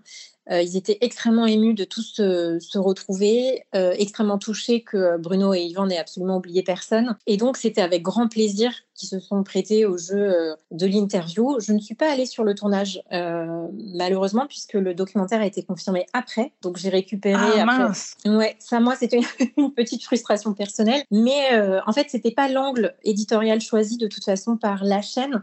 ils voulaient pas que je sois orienté sur, euh, sur euh, ces 20 ans. Il voulait vraiment que je revienne sur le phénomène qui avait été Caméra euh, Café à l'époque. Et c'est vrai que ça a été un, phénomène de société. Pour te répondre précisément, j'ai passé presque deux heures avec chaque comédien entre le moment où on a commencé à se parler, ils sont passés au make-up, ils se sont installés, on a débriefé l'interview, etc. Ils étaient super contents de, de me parler et il n'y a pas eu de sujet, j'ai pas le souvenir qu'il y ait eu un sujet particulièrement tabou. Si tu penses à quelque chose, n'hésite pas à me poser d'ailleurs une question précise et je te dirai.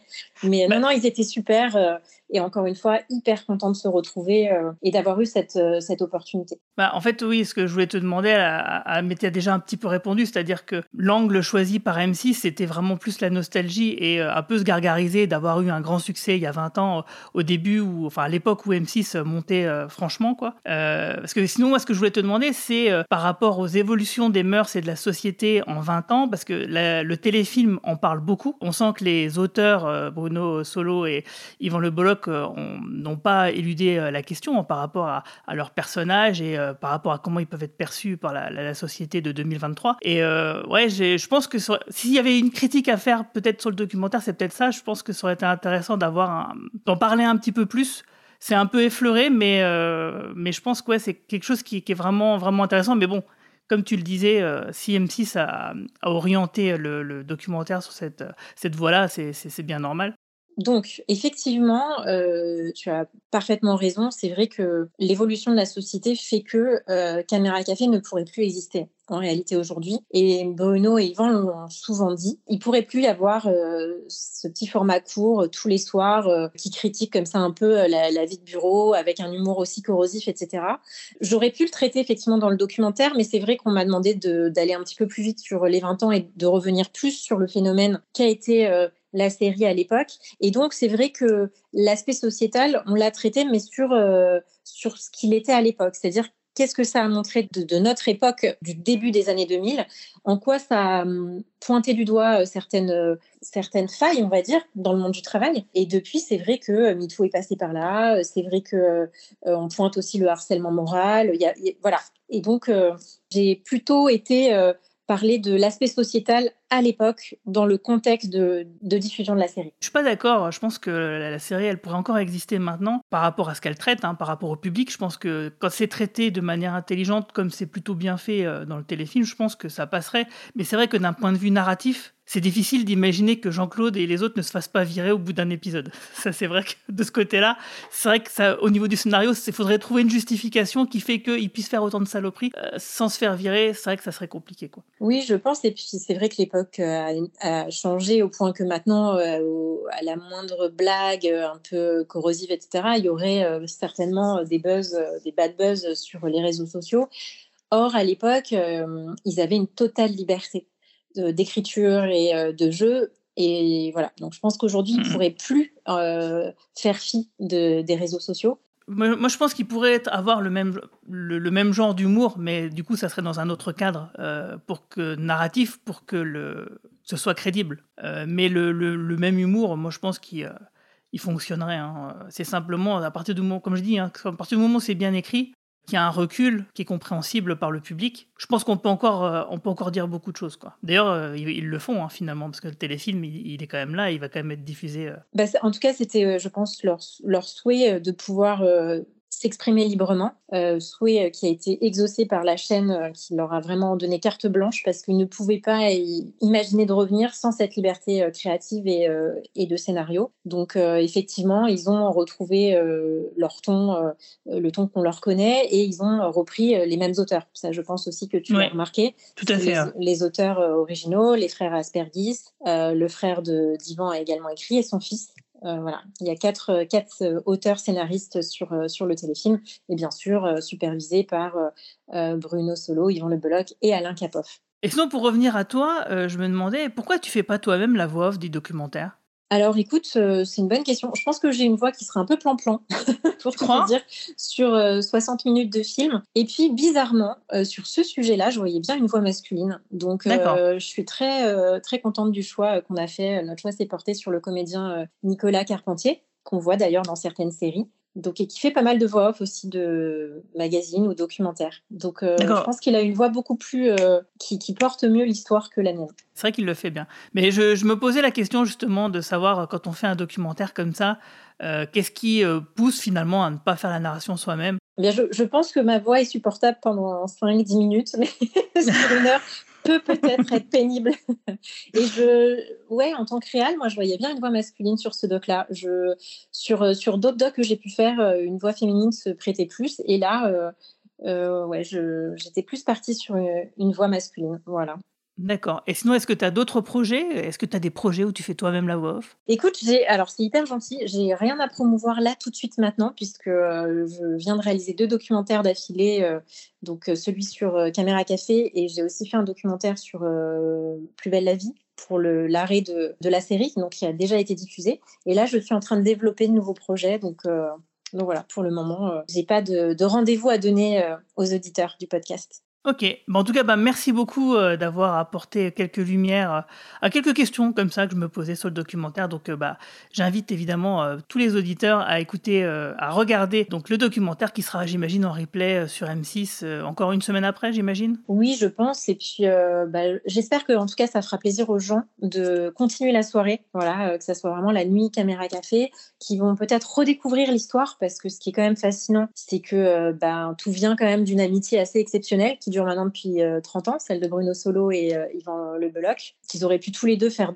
plein d'autres choses et qu'en fait, euh, bah, ils avaient cette volonté de travailler ensemble. Ça a donné Caméra Café, ça a donné d'autres projets également. Et puis, bah, ça sera l'occasion de revoir les coulisses de la, de la série, de revoir des, des, bêtisiers parce que je crois que ça, on s'en lassera jamais. Et voilà, et de voir quand même un petit peu les coulisses de ce téléfilm Réunion. Voilà. Ok, et eh ben, merci beaucoup Anne-Sophie. Merci Guillaume. tu fais ton petit café? Mais bien sûr, où avais-je ma tête? On est de retour et cette fois-ci, bah, ça sera dans l'espace spoiler. Donc on va parler du nouveau téléfilm. Donc comme je publie le podcast le matin même de la diffusion, on se doute qu'il est possible que vous n'ayez pas pu le voir, bon parce que c'est possible de le voir euh, légalement parce qu'il est sur Salto depuis quelques jours. Mais donc si vous n'avez pas vu encore le téléfilm et que vous voulez pas être spoilé, bah arrêtez le podcast ici puis revenez plus tard. Je crois qu'on va bien s'amuser. Ça va la jeunesse? Toi, t'as été un peu dépassé par le virage numérique, hein? Moi, dépassé dans un virage Le compteur Linky La soi-disant mort de Johnny. Je continue? Oh Oh J'aurais-je fait quelque chose de mal. Parlons-en. Qu'est-ce que je vais devenir, Bébert Parce qu'à 60 pieds, je retrouve pas du boulot comme ça. On n'est pas bien là, en pleine nature. Tu vois, c'est pour ça qu'on peut pas laisser bousiller cette planète. Caméra Café, 20 ans déjà, et ils n'ont pas changé, ou si peu. Mardi 24 janvier sur M6. Donc euh, dans ce nouveau téléfilm euh, qui se déroule donc en 2020, euh, on va finalement se rendre compte que Jean-Claude Convenant a raté complètement le virage numérique et celui qui était le roi de la boîte, le roi de la vente il y a 20 ans, bah, c'est devenu le plus gros ringard dont il faut se débarrasser. D'ailleurs, c'est ce qui va se passer. La nouvelle direction se débarrasse enfin de Jean-Claude et du coup, bon bah Hervé l'aide à faire ses cartons et en faisant ça, du coup, ils vont se remémorer les 20 dernières années. Donc tout ce qu'on a raté, tout ce qu'on n'a pas vu de Caméra Café, tous les grands euh, faits marquants, euh, entre guillemets, historiques ont jonché les deux décennies euh, précédentes, bah, du coup, vont nous être racontés donc, par des mésaventures que les uns et les autres ont, vécues. Et donc du coup, ce qui est intéressant, c'est qu'effectivement, donc on voit des événements de 2020, mais du coup, on a des flashbacks et là, on revoit donc des scénettes comme à l'époque, donc des, des sketchs, c'est parsemé de sketchs, mais à, en 2003, 2008, 2010, etc. Et là, c'est plutôt bien fait parce que en termes de, de maquillage, sans être totalement crédible euh, de ouf, c'est plutôt bien fait. Moi, ma femme, par exemple, au tout début, elle, a cru que quand ça a commencé, que c'était un, un, vieil épisode. En fait, elle a pas calé, elle a pas fait le rapprochement euh, que, par exemple, Bruno Solo avait avait un peu vieilli. Euh, et elle s'est dit, mais je ne dis rien, cet épisode, c'est bizarre. Et, je lui ai dit, non, mais là, ça a commencé. En fait, c'est le nouveau truc. Et elle, n'en revenait pas. Et en fait, bon, c'est sûr que quand on n'est pas prévenu, que ça fait longtemps qu'on n'a pas revu les, vieux épisodes, sans doute on peut se, faire prendre au, piège comme ça parce que le, fait de la caméra unique, euh, de la caméra café, donc, euh, bah, fait que les personnages sont plutôt, plutôt loin, ils sont moins proches que ce qui pourrait être. Et du coup, effectivement, avec quelques effets de maquillage, de teinture de cheveux, etc., et une bonne lumière, voilà, on peut faire illusion de rajeunir un peu les personnages. Et au fur et à mesure du temps, euh, du coup, bah, ces personnages-là vont vieillir euh, sous nos yeux et forcément, ce qui est en 2020, là, du coup, on n'est pas du tout dans le, champ unique de la caméra de la, machine à café, ce qui fait qu'on a des gros plans, on a une, voilà, une réalisation entre guillemets plus traditionnelle, ce qui fait que là, on peut se rendre compte plus directement de toutes les rides de Yvan Le Bolloc, par exemple, euh, ses cheveux gris, etc. Donc, alors moi, je sais pas vous, mais moi, j'ai vraiment adoré ce téléfilm. Euh, je l'ai trouvé très réussi, même si en termes de réal, des fois, je trouvais que ça flottait un petit peu. Euh, il y avait des, angles de caméra que je comprenais pas ou des effets de montage que je trouvais peut-être pas super bien géré, mais loin d'être catastrophique, hein, je dis ça juste pour pinailler un petit peu. Euh, pour moi, c'est quasiment aussi réussi que le séminaire. J'ai vraiment passé un bon moment et j'ai trouvé que c'était... J'ai retrouvé un peu mes personnages méchants que j'aimais bien et qui dit quand même quelque chose de nos, de nos sociétés, du monde qui a changé en 20 ans de ces personnages-là, où est-ce qu'ils en sont maintenant, où est-ce qu'ils s'ils existaient, où est-ce qu'ils seraient. et du coup, j'ai trouvé voilà l'exercice plutôt réussi et avec une vraie belle conclusion. Moi aussi, j'ai adoré. Je pense que c'est peut-être celui. C'est, le séminaire reste euh, mon objet préféré dans, tout ça, mais je pense que c'est celui qui a trouvé le meilleur moyen de donner autant euh, à ceux qui ont une vision finalement assez euh, rose bonbon de, la série que ceux qui ont aimé le séminaire et la méchanceté du séminaire. Il y a cette volonté de, de ménager les deux côtés et c'est plutôt pas trop mal fait euh, par rapport aux exigences qu'il y a certainement à faire un téléfilm prime time de, de M6, qui ça doit pas toujours être facile. Tu parlais euh, de quelque chose qui, qui montrait des, des, des, épisodes qu'on n'aurait pas vus dans la vieille série? Moi, j'ai encore l'impression, encore une fois, que c'est plutôt, encore une fois, un reboot, même si on peut pas vraiment parler de reboot. Je trouve que. Ah oui, euh, c'est clairement un reboot. Dans ah le succès. quand même, là, tu peux le dire voilà, dans le succès des, des, du format court en France, c'est quand même un pays qui s'est jeté là-dedans à bras le corps je, je, trouve qu'il y a une réminiscence de la BD euh, Dupuis, de la BD franco-belge, de la Boule Bill, où il y a une planche, un gag et quelque chose qu'on fait encore aujourd'hui dans, dans, les BD qu'on peut trouver dans, dans Spirou. Et par exemple, tu prends, euh, tu prends Boule Bill, ben, ils ont fêté, euh, il y a, on va dire qu'il y a 50 albums, ils ont fêté 50 fois Noël, quoi, tu vois. Et là, dans Caméra Café, bon, bah, autant de fois il y a une réminiscence de Caméra Café, autant de fois les histoires changent. Par exemple, le truc qui va choquer ceux qui voient ça comme une vraie continuité une vraie, euh, une vraie timeline, ils vont être choqués sur le fait bah, que Sylvain, il est vivant, alors qu'il était mort dans le séminaire. Et, là, il est même un des fils conducteurs principaux, puisque c'est grâce à lui qu'on fait intervenir quelque chose qui est hyper important dans la narration, c'est-à-dire que chaque nouveau événement qui se passe au fur et à mesure des années dans l'entreprise est relié plus ou moins à une catastrophe ou à un chamboulement important dans la société ou dans le monde. Et Sylvain est toujours la victime de ces chamboulements ou de ces catastrophes. Donc effectivement, il y a le tsunami en Thaïlande, il y a le 11 septembre, et puis bon, il y a le Covid à la fin, donc effectivement, tout ça, ça, fonctionne très bien. Mais oui, c'est clair que c'est un reboot euh, complètement. On ignore ce qui s'est passé euh, sur le séminaire, mais euh, du coup, c'est pas la première fois qu'ils nous ont fait le coup, puisque dans Ça va déchirer ce soir, on avait déjà une conclusion où Jean-Guy partait, voilà, laisser l'entreprise à l'abandon parce que pour échapper à des poursuites judiciaires, etc., et que l'entreprise allait couler. Et après, il y a eu espace détente, donc c'est pas la première fois qu'ils nous font le coup, effectivement, de allez, on s'en fout, on repart sur de nouvelles bases, on fait comme si. Et toi, Lloyd, qu'est-ce que tu en as pensé de ce téléfilm? Bah écoutez, euh, moi, en tant que fan, j'étais content et ça m'a touché de les voir. Parce qu'on voit ceux qui ont bien vieilli, ceux qui ont moins bien vieilli. Et on sent quand même à la fin du, à film que euh, ils sont tous heureux de se voir. Et ça fait plaisir parce que je pense que beaucoup sont des amis et que le fait d'avoir tourné ce, ce, téléfilm fait que ça fait rappeler plein de souvenirs et c'est et c'est chouette. C'est moi en tant que fan j'ai apprécié. Euh, il y a pas, pas mal de bonnes idées. Après moi ça m'a ça m'a très peu fait rire en fait malheureusement. Mais parce que c'est dur peut-être. Peut-être que le rire il vient en deuxième. Ouais bah en fait moi j'étais heureux de voir, la, de voir ça, j'étais content. Mais euh, je, trouve qu'en fait, il y a des vannes qui, qui, En fait, il y a un côté un peu boomer, entre guillemets, je trouve, euh, dans certaines vannes. mais qui, qui est intégré complètement dans le récit pour le coup. Qui est intégré, mais je pense qu'il y a des choses qui, qui sont. C'est boomer quand même. Qui sont, ouais, je, sens en fait que. Euh, et c'est très intéressant parce qu'on voit que c'est compliqué. On a le même problème avec les inconnus. Par exemple, enfin, pour moi, le pendant de Caméra Café, que je considère comme une des meilleures séries comiques, euh, pour moi, tu as les inconnus en tant que comique et vous avez peut-être dû voir. Alors, heureusement, c'est beaucoup mieux que ce qu'a ce qu'a fait les inconnus pour euh, l'anniversaire, ah qui, qui, ont été des reprises de sketchs catastrophiques. C'est incomparable. Mais en fait, on sent dans les dernières productions des inconnus, où ils sont dans le dernier film, par exemple, où ils sont tous les trois, que euh, ça tombe plus aussi juste qu'avant. Ah, c'est parce qu'ils ont vieilli. Ouais.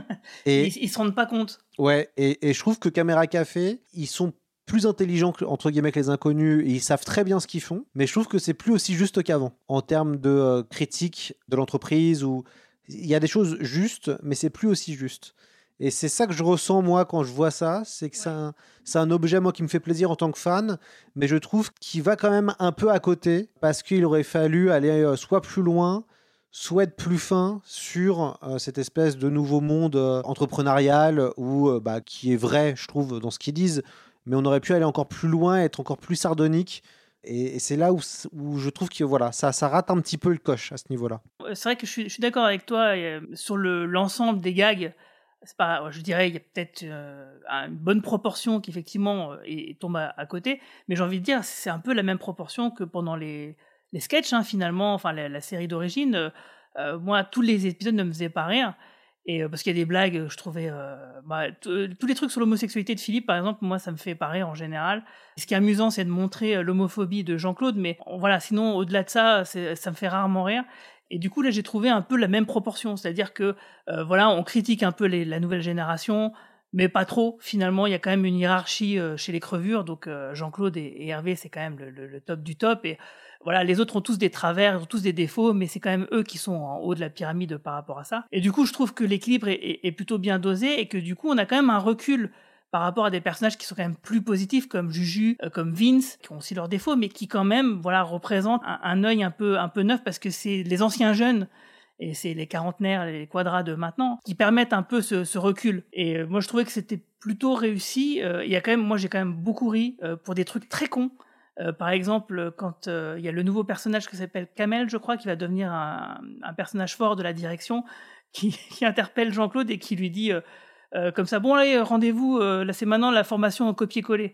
Voilà, ça, ça me fait hurler de rire. Pourquoi? Parce que dans mon métier, j'ai quand même des collègues qui ont des problèmes informatiques assez importants. Et de se dire que voilà, il y a encore des gens à qui il faut expliquer comment faire du copier-coller, bah, c'est une blague, mais en même temps, c'est un peu la vérité. Donc du coup, bah voilà, moi ça me fait rire. Et euh, le truc qui m'a fait le plus rire, moi et ma femme, je crois qu'on arrive pendant au moins 30 secondes c'est quand euh, Jean-Guy a son attaque parce que Notre-Dame brûle. Alors déjà, ça c'était drôle en soi. Et puis quand il commence à faire Jeanne, au secours, alors là, je crois que j'en pouvais plus. Euh, parce que Jean-Guy, ça a toujours été un de mes personnages préférés parce qu'il est, euh, c'est vraiment un, gros connard. et que du coup, voilà, sa trajectoire, voilà, m'a fait. oui, puis achever sa filiation. voilà, la référence, elle est. Et du coup, tu vois, je trouve que ça, c'est subtil et ça dit quand même un petit peu quelque chose parce que on sent que la société, elle évolue, et les personnages aussi, et tout ce que représente chacun des personnages. Donc, Jean-Guy représente la droite catholique euh, à fond, euh, bourgeoise, etc. Et du coup, montrer ce, voilà, ce, glissement vers les extrêmes euh, par cette petite blague, bah voilà, moi je trouve que ça fait partie des finesses de ce téléfilm. Peut-être qu'il n'y en a pas assez, mais moi j'y ai trouvé suffisamment mon compte pour rigoler tout long et, et puis bah, trouver ça plutôt juste, même si je suis d'accord avec toi, c'est loin d'être parfait. C'est loin d'être parfait, mais encore une fois, je pense que c'est très très dur d'être 100% caméra café dans l'époque d'aujourd'hui. Je pense que le téléfilm a pas dû être toujours, euh, toutes les idées ont pas dû toujours être simples à, vendre, et que comme je le disais, il y a quand même une volonté de, de faire des moments gentils comme avant il y a quelque chose quand même qui, même si je peux entendre ce que tu disais sur l'aspect, euh, sur l'aspect potentiellement boomer, euh, le risque du côté un peu boomer, il y a quand même un truc qui les protège de ça, c'est que le fait est que les deux en, sont en fait des boomers. C'est deux, ces deux vieux ringards absolus qui sont, c'est des, euh, des, crevures.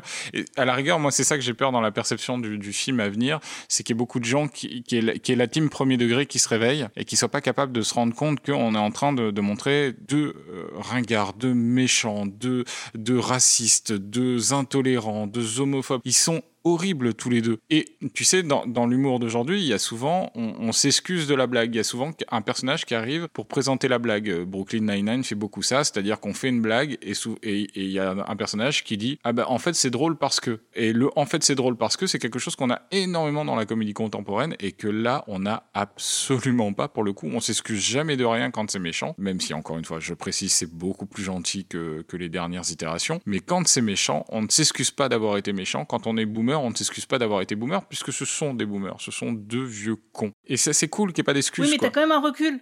T'as as quand même un recul parce que t'as le regard de Juju, de Vince, d'autres personnages comme ça qui te disent quand même que c'est des crevures. C'est pas et systématique. Pas hein. pourquoi C'est pas systématique. C'est pas, systématique, mais c'est bah, c'est pas loin de l'être hein, quand même. Hein. Moi, franchement, j'ai trouvé que Juju, du coup, avait une place très importante. Pareil pour Vince, ce que je m'attendais pas, du coup. Et même Jeanne, euh, alors euh, encore une fois. Euh, enfin, tu vois, c'est des personnages, ils arrivent et ils te disent, mais je comprends pas pourquoi je, je m'attache à eux alors que c'était des gros enculés, quoi. Donc, tu vois, je, moi je trouve quand même qu'il y a ça, mais c'est plus discret parce que ça t'explique pas les blagues. Ça te dit juste, attention, ces personnages-là ne sont pas des exemples. On vous le dit quand même deux, trois fois, mais c'est tout. Maintenant, on vous fait confiance pour comprendre que voilà, il faut avoir du recul. Euh, c'est pas euh, des personnages qui sont positifs, c'est pas vos potes, c'est justement euh, des personnages qui servent à, dénoncer certaines choses et certains travers qui, euh, bah, c'est pour ça que justement Lloyd tout à l'heure disait que la série était en avance sur son temps, c'est qu'effectivement les, les rapports sociaux, surtout hommes-femmes, le, le harcèlement au travail, etc., MeToo, bah, c'est des choses qui étaient quelque part dénoncées euh, dans Caméra Café il y a 20 ans, parce que c'est des sujets qui n'étaient pas abordés euh, finalement dans, dans le spectre télévisuel français. Et qui, mais qui était le montré, fait que ça existe, mais qui était montré, qui était montré sans filtre, c'est-à-dire qu'on montrait c'était des gens sans filtre, mal mais c'était agir. négatif. Oui, mais c'était quand même montré que c'était négatif, tu vois. Oui, mais on ne disait pas attention, c'est ce négatif. C'est sa coulée de source, c'est-à-dire que le mec était une horreur avec euh, avec sa, sa collègue de travail, et ça coulait de source que ce- le gars était immoral, amoral, et que c'était une horreur euh, de, de l'avoir comme collègue. Enfin, tu, tu dis ça, mais tu avais quand même des fois des personnages qui le formalisaient. Euh, par exemple, Philippe, ou même euh, vrai, Sylvain, ou Maëva, ou Jeanne, ils le disaient régulièrement, mais c'était euh, entre guillemets discret parce qu'il y avait un comment dire un rapport de force entre les personnages qui faisaient qu'ils pouvaient pas le hurler et puis même ça aurait pas été drôle mais il le disait quand même régulièrement. Euh, Philippe il les ça l'arrivait souvent qu'il quitte l'espace détente en les insultant en leur disant non mais là ce que tu viens de faire ou ce que tu viens de me dire c'est c'est inacceptable quoi donc euh, malgré ça il le faisait mais simplement peut-être c'était moins moins flagrant que Brooklyn Nine-Nine que tu as cité tout à l'heure par exemple Et alors par contre, je, je voulais redire un truc sur les choses jolies. Tu as parlé du personnage et encore une fois, c'est Jeanne qui s'en sort, euh, Ah oui. voilà, portée. Il y a un moment sur les gilets jaunes, on sait que les gilets jaunes c'est très important pour Yvan Le Bolloc. Il, il s'est, euh, il s'est euh, investi énormément dans le, dans le mouvement. Et ils ont calé sur Jeanne euh, certaines des, des gilets jaunes qui, que l'on voyait au début du mouvement. Et, et- et elle a le droit à un joli monologue, un truc très naïf, très mignon et, euh, et en même temps à- assez vrai. Après, ça dérape, mais euh, encore une fois, c'est elle qui, qui, a le, qui, a le beau, qui a le beau rôle, quoi, et qui a, qui a le beau personnage, et, etc. Mais justement, c'est intéressant ce que tu dis sur les gilets jaunes parce que Yvan Le Bolloc, comme tu le dis, il avait l'air d'être plutôt sympathisant du mouvement et, et du coup, il fait passer euh, les choses qu'on imagine être euh, représentatives des gilets jaunes au départ, mais euh, finalement, il s'absout pas euh, de, de ce qui va pas, des travers quoi. Les travers, Ah ils oui, sont oui. montrés. D'ailleurs, Jean-Claude, c'est un gros complotiste de ouf. Euh, c'est un fan de euh, comment il s'appelle le professeur euh, le- le- le, Raoult. Raoult, voilà, ouais, quand, tu, quand dit à, à Hervé à la fin, t'as encore pas pris ta chloroquine. Mais moi, ça m'a tué, ça, par exemple, parce que év- évidemment que Jean-Claude, ce, ce- ce- ce personnage-là, évidemment qu'il est dans, dans, cette nouvelle, euh, dans cette nouvelle mouvance euh, sociale. Du coup, j'ai trouvé ça euh, juste, cohérent avec le personnage. Et puis voilà, ça montrait quand même que euh, même les auteurs ont un recul un petit peu sur toutes les choses qu'ils abordent malgré tout. Ouais, euh, je suis assez d'accord avec cette, cette analyse. Bah, De toute façon, c'est quand même des.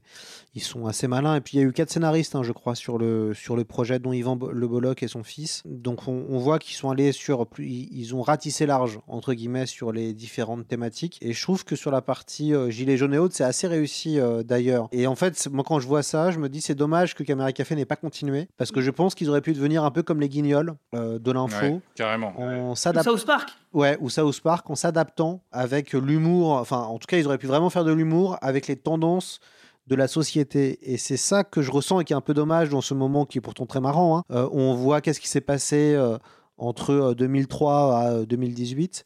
Euh, bah, on, on sent que le potentiel, il aurait pu être très très fort s'ils avaient continué. Parce qu'ils auraient pu en fait traiter de toutes les thématiques qui ont traversé la société avec leurs personnages. Et je pense que, que ça avait le potentiel, en fait, Caméra Café, d'être aussi incisif euh, les Guignols ou South Park, mais que ça aurait été euh, aussi très compliqué parce qu'il n'y a qu'aux États-Unis, finalement, on voit voilà, des, des- comédiens euh, jouer le même rôle pendant 20 ans, quoi. Bah ouais, c'est ça. C'est c'est vrai que ça aurait été quand même assez compliqué pour eux de tenir, de tenir la, distance pendant tout ce temps. Mais c'est clair que j'ai eu exactement comme toi la même frustration. Je me suis dit, ah tiens. Et en plus de ça, je me suis dit que dans le téléfilm, euh, on le disait, il y a des choses, des blagues, euh, des séquences qui sont peut-être un petit peu ratées, entre guillemets.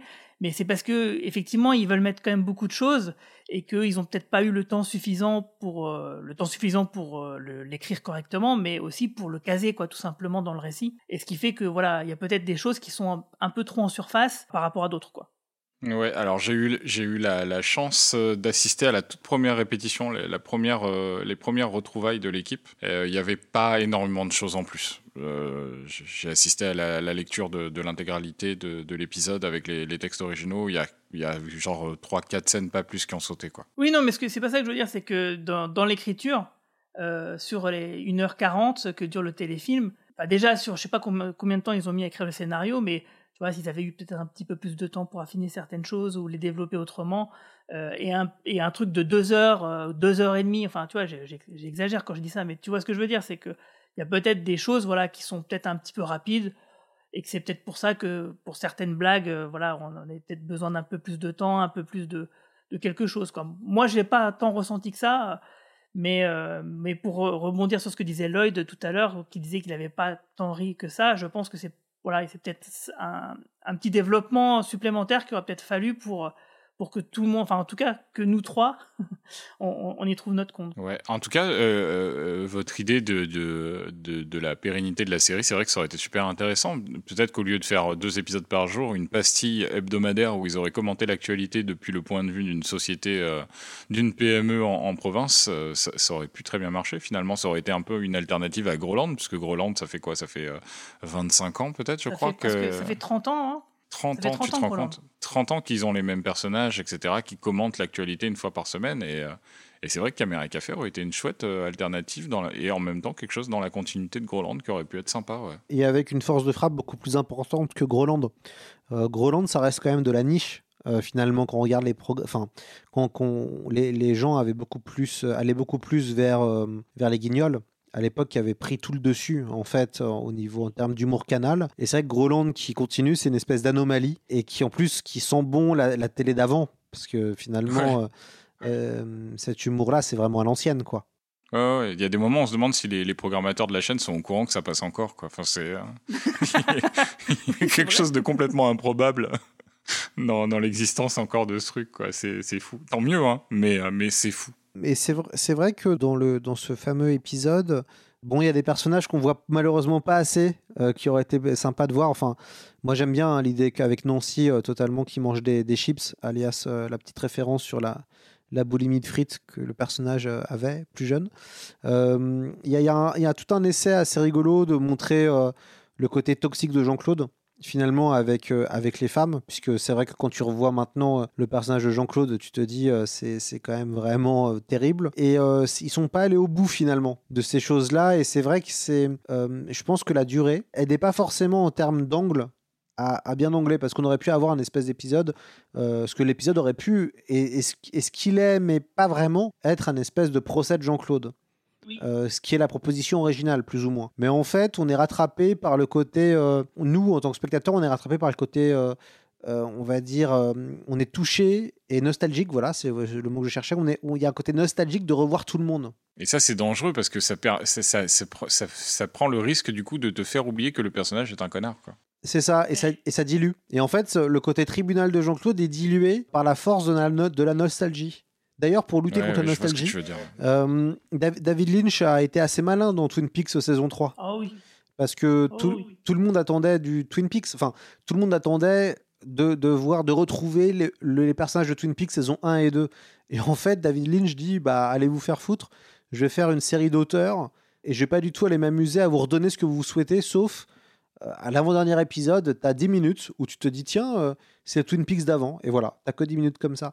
Et c'est vrai que c'est un bon remède pour lutter contre la nostalgie. Et le problème de, ce Caméra Café, c'est que bah, on est tous nostalgiques parce qu'on a l'impression de retrouver des amis, parce qu'on a l'impression de retrouver, voilà, de voir qu'est-ce qu'ils sont devenus. Et c'est vrai que ça, ça dilue finalement l'angle premier qui était de faire le procès de Jean-Claude qui incarne euh, bah, le, euh, la toxicité masculine. À fond mais c'est vrai que cette séquence-là, un petit peu euh, où on a de l'empathie pour Jean-Claude, bon, ça dure 30 secondes euh, sur la fin quand il fait son discours d'adieu. Et encore là, euh, c'est là où je disais que il y a Nancy qui se demande mais pourquoi pourquoi on est là pourquoi pourquoi limite il se demande mais pourquoi on a de l'empathie de la sympathie pour ce connard? Et, et, là elle parle un peu pour le public peut-être j'en sais rien. En tout cas moi cette séquence là j'ai bien aimé la façon dont elle se termine. C'est à dire que ça pourrait être un truc oui oh là là l'émotion tout ça et en fait, ça, se termine, la séquence se termine sur encore un, un, truc un peu euh, mesquin, bas de Hervé. C'est-à-dire que Hervé, il se fait virer de, de la boîte. Euh, Jean-Claude est triste parce que oui, il a appris qu'en fait, c'est à cause de Hervé qu'il est viré euh, lui-même. Et à la fin, Hervé prend aussi le micro et dit à tout le monde voilà, je quitte la boîte pour mener une, mon aventure. On va créer une entreprise avec Jean-Claude de lavage automobile, comme si voilà, grand prince il, il, a sa belle place pour aller avec son pote alors qu'en fait il est viré et il le dit à personne et ça personne dans l'histoire ne le sait quoi seulement les téléspectateurs et ça j'ai trouvé que c'était plutôt drôle parce que voilà c'est encore une mesquinerie c'est ça, ne s'arrêtera jamais d'ailleurs euh, la, la, dernière scène montre qu'effectivement ça s'arrêtera jamais Effectivement, je trouve que la dernière scène aussi vient rajouter encore une fois un dernier truc où euh, c'est difficile de se méprendre sur les personnages. Et je sais pas ce que vous en avez pensé de cette dernière scène, mais on voit on voit la génération donc qu'on appelle aujourd'hui facilement boomer qui euh, se, se, prend d'un seul coup à avoir un discours euh, oh là là il faut sauver la planète etc mais qui chie sur la planète au même moment mais dans les grandes largeurs et qui, qui dit que le combat de l'avenir c'est l'écologie tout en balançant du pétrole dans, dans un ruisseau euh, en, en plein milieu de la campagne en, se disant ah tu te souviens bah là le ruisseau là bah c'est là où j'ai appris j'ai appris à mon fils à nager. Enfin tu vois des trucs vraiment mais c'est vraiment les mecs ils, ils, ils, te plantent une fourchette dans la main et puis ils tournent quoi. C'est vraiment des enculés de de, première. Euh, Caméra Café quand même restera une série euh, majeure je pense du du du monde enfin du PAF quoi de l'audio de l'audiovisuel français. C'est une série qui euh, tombe encore euh, qui est toujours juste. Après je pense vraiment qu'avec ce qu'on a vu là euh, c'est la fin de quelque chose. Pour moi, c'est ça correspond un peu à la conclusion de la série parce que je vois pas qu'est-ce qu'il pourrait raconter d'autre dans euh, 10 ans ou dans 20 ans. Et je pense que là, on arrive peut-être à la, à la croisée un peu des chemins. Euh, moi, j'aurais adoré hein, qu'ils qui, qui continuent euh, le, le, moment caméra café ou qu'ils voilà, qu'ils aillent ailleurs. Mais là, moi, je sens que c'est la fin de quelque chose vraiment et que euh, bah voilà, c'était sympa de, de, de, M6 de donner un petit clin d'œil pour dire au revoir à la série. On verra dans 10 ans s'ils reviennent. Mais je pense qu'ils ont tout dit, ils ont dit beaucoup de choses. Et pour moi, je le vois vraiment comme la fin de la, de la série. Et ça restera à jamais, pour moi, un, un, une de mes séries un peu, un peu chouchoute et qui en aura euh, inspiré d'autres. Et je pense, euh, grâce à Caméra Café, je pense qu'une série comme Caméra Café a permis l'émergence de d'autres séries comme Bref, comme Camelot, comme voilà, et, et que c'était, ils étaient pionniers quoi. Donc non non, mais j'encourage les gens à regarder parce que ça, déjà juste pour soutenir le projet en tant que tel, pour revoir des acteurs qui sont toujours aussi sympas. Et puis, euh, et puis voilà, pour moi, moi j'ai vu là, on voit la fin de Caméra Café, ouais.